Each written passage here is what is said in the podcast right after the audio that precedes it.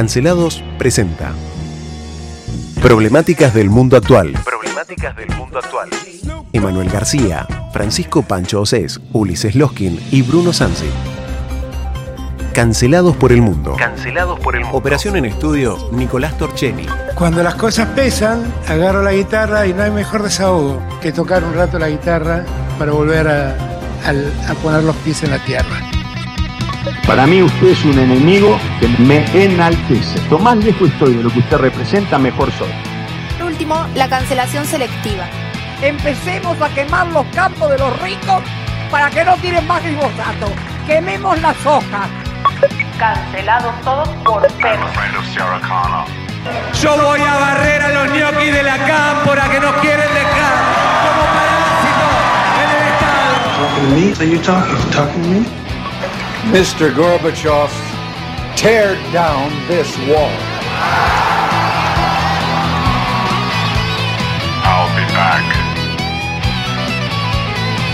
Muy buenas tardes, ¿cómo están ustedes? Acá estamos en nuestro noticiero analítico de cuestiones internacionales cancelados por el mundo. Los martes y los jueves tenemos cancelados por el mundo. Se encuentra conmigo el señor Emanuel García. ¿Cómo estás, Emma? Muy bien, vos Bruno, ¿cómo estás esta Bien, tarde? acá estoy, perfecto. Hoy tenemos un invitado espectacular, te voy a contar. Eh, tenemos a Nicolás Torchelli en la cabina de mando, nuestro Switch and Master moderno, poeta urbano y un poco vigilante. Este, pero bueno, es una cuestión de profesión. Es una cuestión de profesión. Bruno Sansi, quien les habla. Contame, Emma, eh, quedamos con un montón de noticias sin dar ayer con Ana Paula. Y vamos a tratar de sintetizar al principio para darle lugar a nuestro invitado que viene desde Cuba. En un momento se los presentamos. Sí, te cuento. Una nueva masacre en Colombia con dos adultos fallecidos y con dos víctimas también con dos niños. O sea, un total de cuatro heridos, cuatro muertos en un atentado que lo estarían titulando, o sea, como los eh, lo que vendrían a ser ejecutores de este atentado, las FARC. ¿Sí? Se le echa la culpa a las FARC. Son los principales, eh, son los que están bajo la lupa ahora en este momento.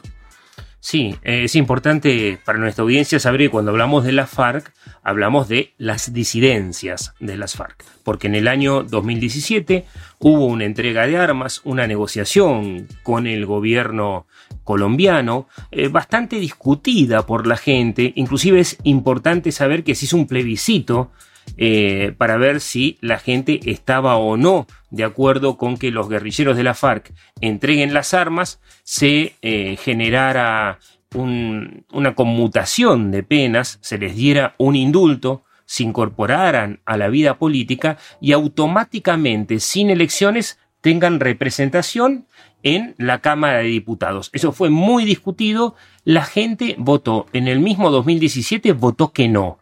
Eh, pero bueno, no todos votaron, la FARC se quejaron de que algunos pueblos del interior no los dejaron votar, eh, así que todo se ensució un poco, algunos como Timochenko, como los jefes políticos de la FARC y los máximos mandos se incorporaron a la vida política, se sospecha que algunos de ellos siguen en el circuito ilegal, por lo menos de lo que es la droga, el contrabando y otros negocios poco claros, y aquellos que se arrepintieron de entregar las armas, de, digamos, eh, de ser perdonados por el gobierno, porque evidentemente, yo creo que muy poco por cuestiones ideológicas o sociales, más que nada por una necesidad de negocios, probablemente eh, se sospecha eso, eh, se convirtieron en la disidencia de la FARC. Y parece ser que el gobierno se enfrenta con esta disidencia y nunca queda claro quién es el que mata a los civiles. Este suceso ocurrió el día de ayer en el norte de Colombia, cerca de los límites con la frontera venezolana. Es una familia, los, eh, los nombres son Ellison Portadela de 50 51 años, de Elvis Hervey de 9, Ángel Julián eh, Estrada de 48 y Brianchis Yelina Prada de 4 años. Se presume también que hay 5 heridos dentro de este atentado. Está bien, así que bueno, una noticia más de Colombia. Vamos a tener muchas de estas. Y como dijimos, no solamente van a venir de Colombia, sino de varios países latinoamericanos, perdón, se me lengua la traba, y, eh, y es esperable, primero por la inestabilidad política de la región, segundo por los intereses políticos y de negocios de aquellos que eh, lucran con el sufrimiento ajeno, con el contrabando, con el tráfico de drogas. Bukele mismo en El Salvador, a pesar de ser muy cuestionado, acaba de romper su pacto personal con las maras, así que eh, sigue todavía El Salvador en estado de sitio, cientos de detenidos por día, decenas de muertos diarios es lo que tenemos con Bukele en El Salvador. Mira, te cuento algo que pasó en Afganistán. Un ataque contra una escuela en dicho país deja al menos seis muertos.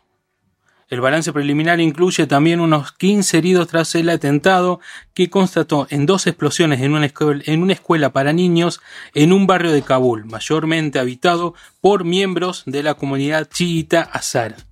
Bueno, los chiitas son una comunidad minoritaria. Recordemos que después de la salida de la OTAN, justamente, lo que se dio fue eh, un contraataque más o menos negociado en Doha, Qatar, por parte de los talibanes y los norteamericanos y después entraron arrasando en las ciudades y poco a poco en una semana apenas, esto lo contamos en vivo el año pasado, tomaron el país. Ya se les prohibió a las mujeres asistir a la escuela, ya eh, se vulneraron muchísimos derechos humanos y eh, se le echa la culpa un poco de esta inestabilidad y en gran parte la tiene la OTAN, aparte por el hecho de que Estados Unidos creó a los talibanes allá en la década del 70 y lo creó y lo financió de la mano eh, de un saudí que era licenciado en comercio, me parece era contador, un tal Osama Bin Laden,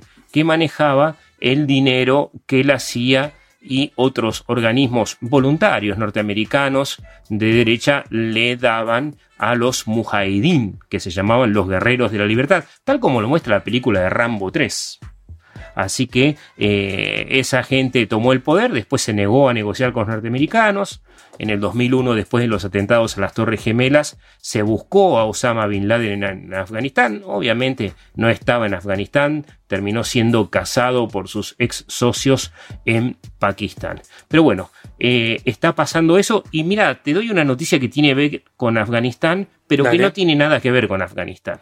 ¿No? Pero ¿Cómo eh, porque sí, qué sé yo. Vos conocés a Paul Oster, el prodigioso escritor y ganador del Oscar de literatura. Él vive en Nueva York, que es una, de una familia judía del Brooklyn, y el hijo, Daniel Oster, Oster se dice, el año pasado eh, se drogó mientras la mujer se fue a trabajar y eh, cuando se despertó de su, de su viaje onírico, eh, producido por la heroína, su hijita de 10 meses estaba muerta y azul.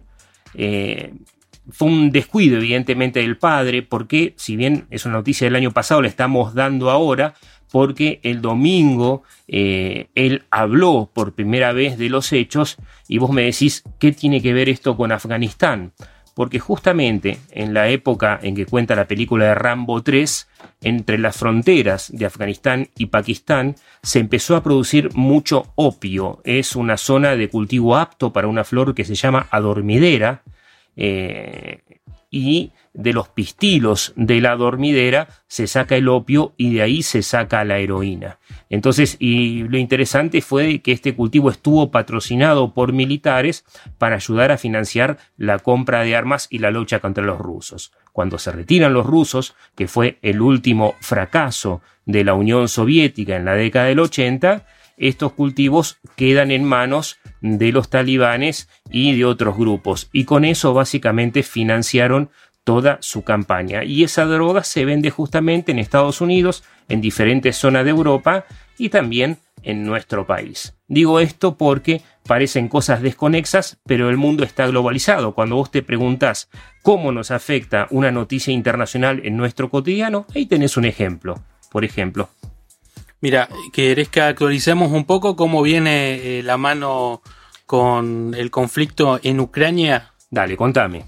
Bien, pareciera que, o todo indicaría que empieza una nueva fase de la invasión. ¿sí? Todo esto en el territorio del Donbass. Las milicias prusianas de Donetsk lanzan el asalto a la acería de Azovstan, principal foco de la resistencia armada de Mariupol, en el este de Ucrania. Sí, para ubicar a la gente, el este de Ucrania, el este-este, el perfecto este, el que da con el mar de Azov, el mar Negro y la frontera con Rusia. exactamente, y en el norte está Bielorrusia. En ese este, los rusos eh, ya habían apoyado desde el 2014, que están en guerra ahí, hace ocho años, habían apoyado a los separatistas prorrusos de Donetsk y Luhansk. ¿Por qué aclaro esto? Porque entre Crimea, que los rusos la tomaron en 2014, y Donetsk y Luhansk está el puerto de Mariupol, que es justamente enfrente de donde se hundió el acorazado Moskva, que justamente era la joya de la corona de la flota soviética en aquel entonces, cuando se llamaba este, Slava, Gloria en ruso. Este, tenemos acá a alguien que asiente porque debe hablar ruso, no sé. ¿Hablas ruso? Ah, antes que nada le presentamos a la gente a nuestro querido Amador Ruiz. ¿Cómo estás, Amador? Buenas tardes a la audiencia. Amador Ruiz Muñoz. ¿Cómo te va? Bien, muy bien. Contanos, ¿de dónde venís, Amador? ¿Vos sabés ruso? No, para nada. ¿Por qué no sabes ruso? Apenas el castellano. ¿Y por qué no sabes ruso? Y porque nunca me interesó. Pero vos sos cubano. Eso pienso. Eso pienso. Porque el ruso no era obligatorio. Yo conocí un montón de cubanos. No, no, no, no para nada. No, no, en Cuba estudiaba ruso como inglés opcional. En la época que yo nací en el 63 pero nunca fue obligatorio. Nunca fue obligatorio. No, no, no, para nada. Tenemos como invitado hoy a Amador Ruiz Muñoz, que le contamos que esta ofensiva rusa en el Donbass se supone que es la última gran ofensiva. Nosotros venimos sosteniendo que esta guerra tiene fecha de cierre, que debería terminarla por cuestiones políticas, operativas y logísticas Putin entre el 1 y el 9 de mayo, por el simbolismo de las fechas del 1, del 7 y del 9 eh, después en todo caso aclaramos por qué, y estamos creyendo, por lo menos en este estudio, en el U20, el grupo de cancelados, está creyendo que los rusos están dando una ofensiva absoluta, pero al mismo tiempo es un zarpazo final. ¿Por qué te parece, Emma, que sería así?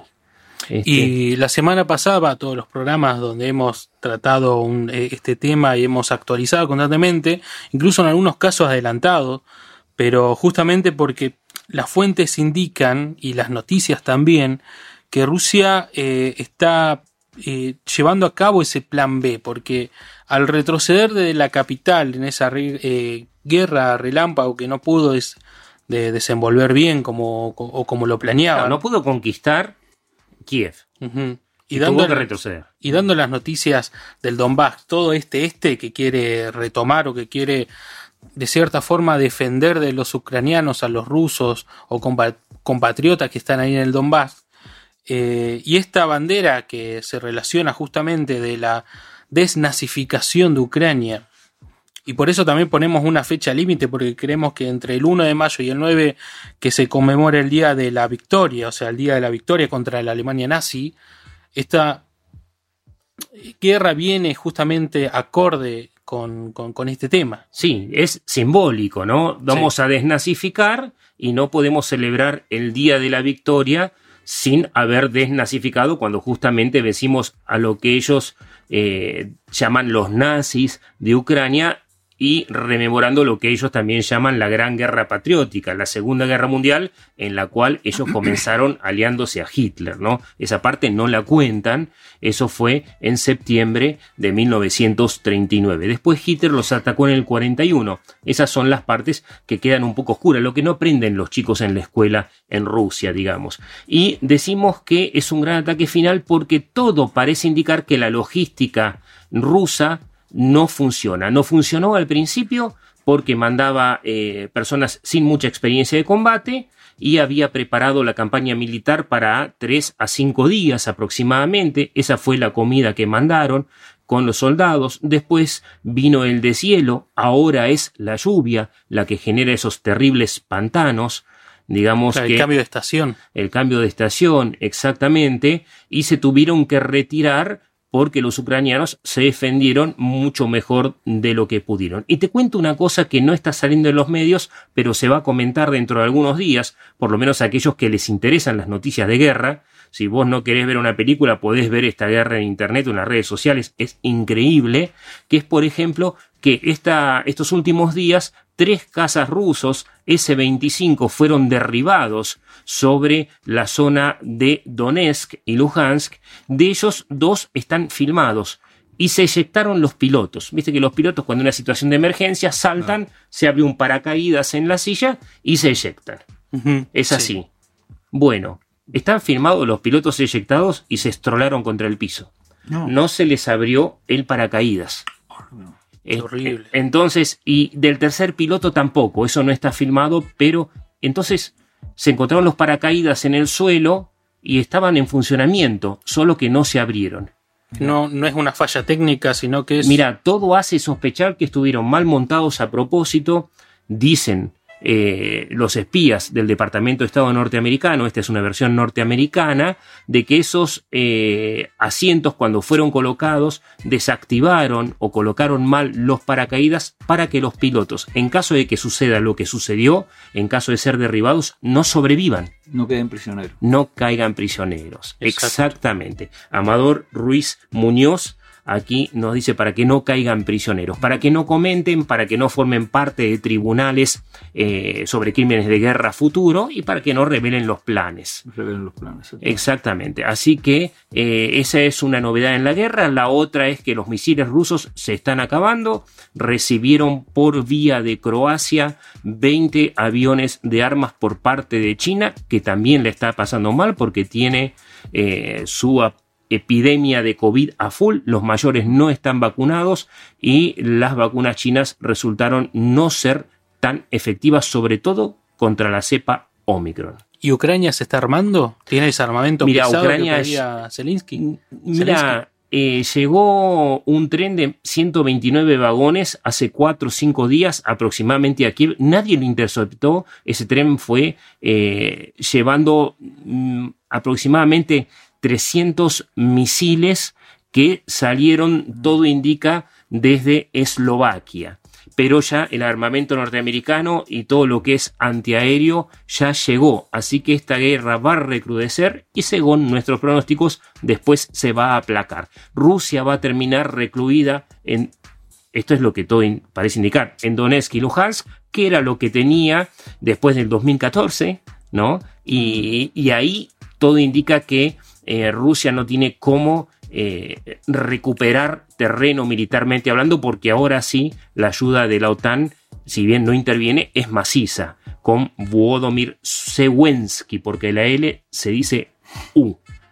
Y la preocupación que estaría ahora es eh, cómo sacar a los civiles de las ciudades que están siendo bombardeadas y que están siendo bomba- bombardeadas justamente para que no se puedan eh, gestar estos corredores humanitarios. Sí, pasa que los corredores en realidad, te digo, una cuestión estratégica, no le convienen ni a Zelensky ni a los rusos.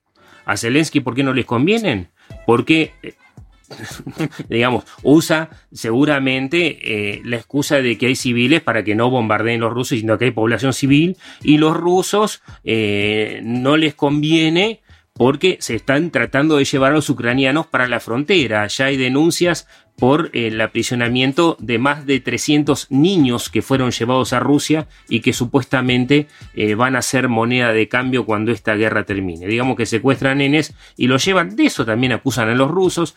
Los ucranianos han bombardeado partes dentro de Rusia. Todo indica los rusos eh, así lo denuncian y yo les creo porque eh, son depósitos de combustibles y de municiones y en este momento los ucranianos han logrado mayor precisión que al comienzo de la invasión por todos los drones y las nuevas armas que llegaron.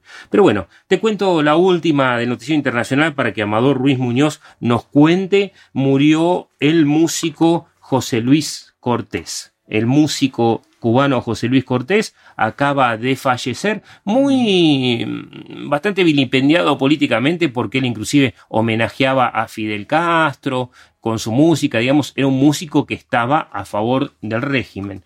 Vamos a escuchar un poquitito. Él reinventa la timba en Cuba. Acá me, me hace así, Amador, más o menos.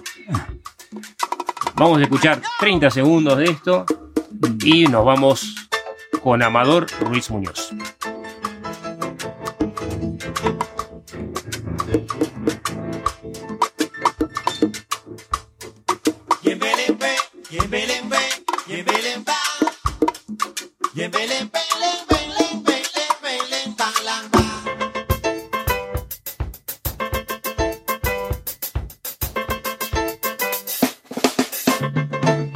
José Luis Cortés, músico cubano, y decíamos ser un músico muy poco querido por los cubanos exiliados.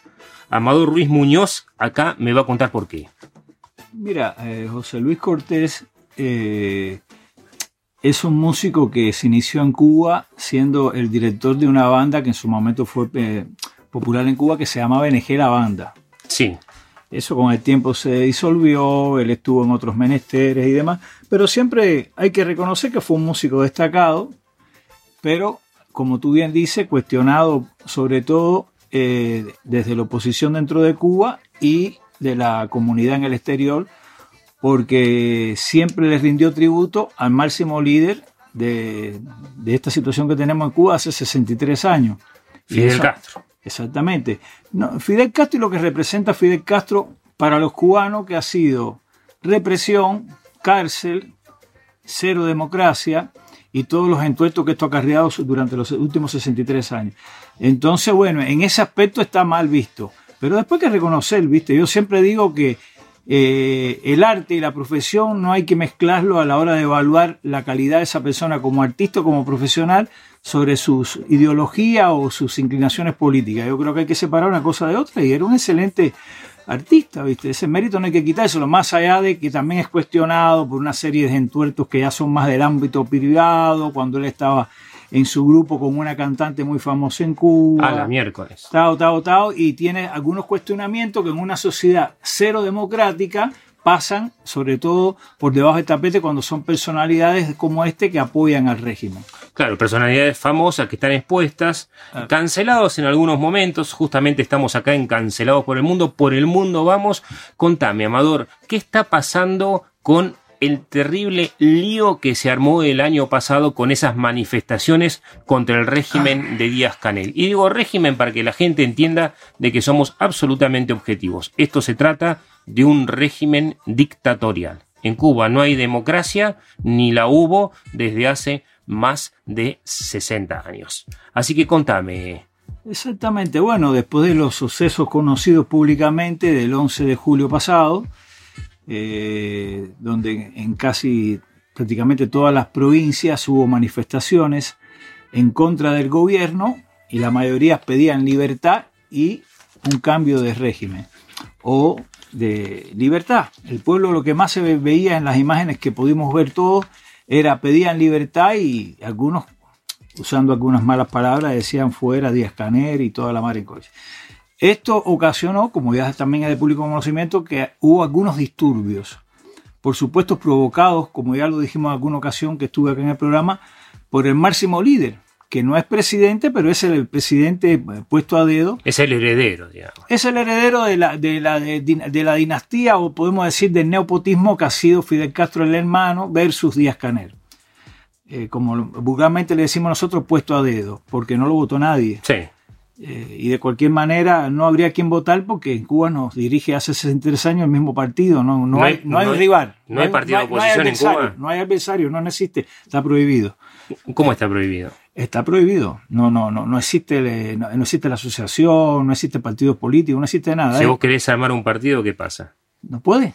Es pa- partido, ¿Cómo no podés? partido Comunista, Patria o Muerte. Es la consigna de ellos. Partido Comunista, Patria o Muerte. No existe. Tú puedes, tú puedes pensar lo que tú quieras, mientras que ellos no le.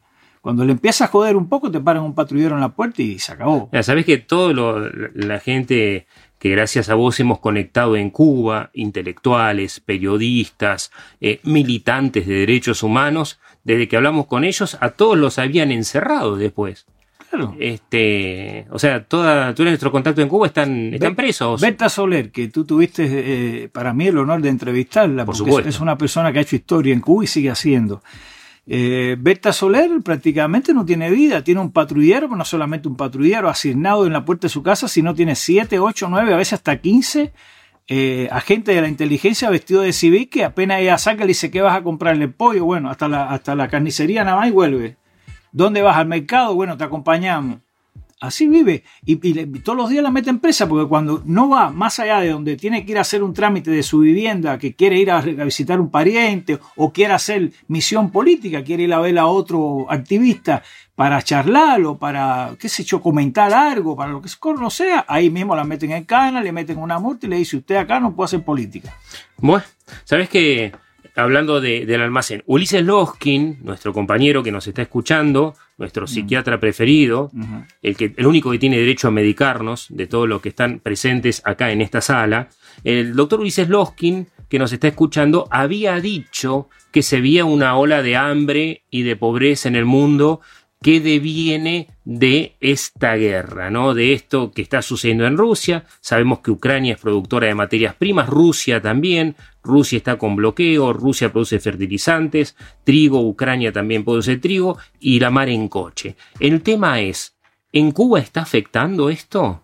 ¿O hay un problema interno con el tema de la comida? Porque los cubanos están cada vez más flacos. Bueno, mira, eh, la lógica de la guerra siempre repercute en todas las regiones y más en la región donde están sucediendo los acontecimientos. Pero nosotros tenemos la ilógica de la guerra propia de un gobierno con una anta- antagonía que ya no tiene sentido con, el, con los Estados Unidos, como ellos le llaman el imperio. Esa es la guerra que tenemos nosotros y esas son las repercusiones que han llegado hasta el año 63 y que en Cuba se ha convertido en el país más miserable, no de la región, del mundo, te puedo decir. Porque ya ahora no vale ya que ganes poco, ya el dinero no vale porque no hay nada para comprar. No hay nada. No hay nada, ni siquiera en MLS, que viste MLS, que es la moneda libremente convertible, que ellos ahora hace un año atrás declararon, eliminaron lo que era el CUC, que era la moneda convertible, circulaba la moneda nacional y la moneda convertible, ahora no se puede circular el dólar porque es prohibido, hasta para el extranjero que viene es una tragedia. O sea que a nivel mundial, Cuba importa alimentos y a nivel mundial están subiendo los precios de las commodities, de los alimentos y del petróleo. Yo recuerdo cuando estuve la última vez en Cuba que no comían la- a los bueyes, a los cebúes, a las vacas del campo porque las usaban para arar para ahorrar combustible. Eso fue en el periodo especial. Pero fíjate qué paradoja de la vida. Eh, ellos, uno de los relatos más importantes que le han- se han encargado de venderle al mundo, sobre todo a las izquierdas y algunos fanáticos obsecuentes sesgados, y otros que por debajo de la mesa reciben también preventa, porque eso, eso es comprobable, es- ellos siempre han vendido como que el bloqueo, el famoso bloqueo, que no es un bloqueo, que sabemos que es un embargo financiero, producto de una nacionalización o confiscación que nunca indemnizaron al gobierno de los Estados Unidos, vamos a hablar claro cómo es, a pesar de que los gobiernos, el gobierno de Estados Unidos le, puso varias veces, en, en reiteradas ocasiones, propuestas para saldar esa deuda, el gobierno nunca accedió. Entonces, el mayor, el mayor proveedor, el mayor proveedor de alimentos en Cuba, paradójicamente en los Estados Unidos. Así que Y con esa plataforma marina, con esos peces que tienen a mano y dependen de Estados Unidos para comer. dependemos básicamente de Estados Unidos para comer. Es realmente impresionante. Esto nos lo dice el señor Amador Ruiz Muñoz, cubano que vive en Argentina, exiliado. Vamos a ver qué pasa. Una cosa, lo de Quique Brecha va a quedar para el sábado, seguramente vamos a hablar de la cancelación. Te vamos a volver a invitar, Ama- Amador, para que nos des las novedades. Mientras tanto, nos despedimos de nuestra audiencia esta mañana a las 4 de la tarde. El señor Amador Ruiz Muñoz tuvo la deferencia de venir, Emanuel García, quien les habla Bruno Sansi y Nicolás Torchelli en la operación estudio. Muy buenas tardes.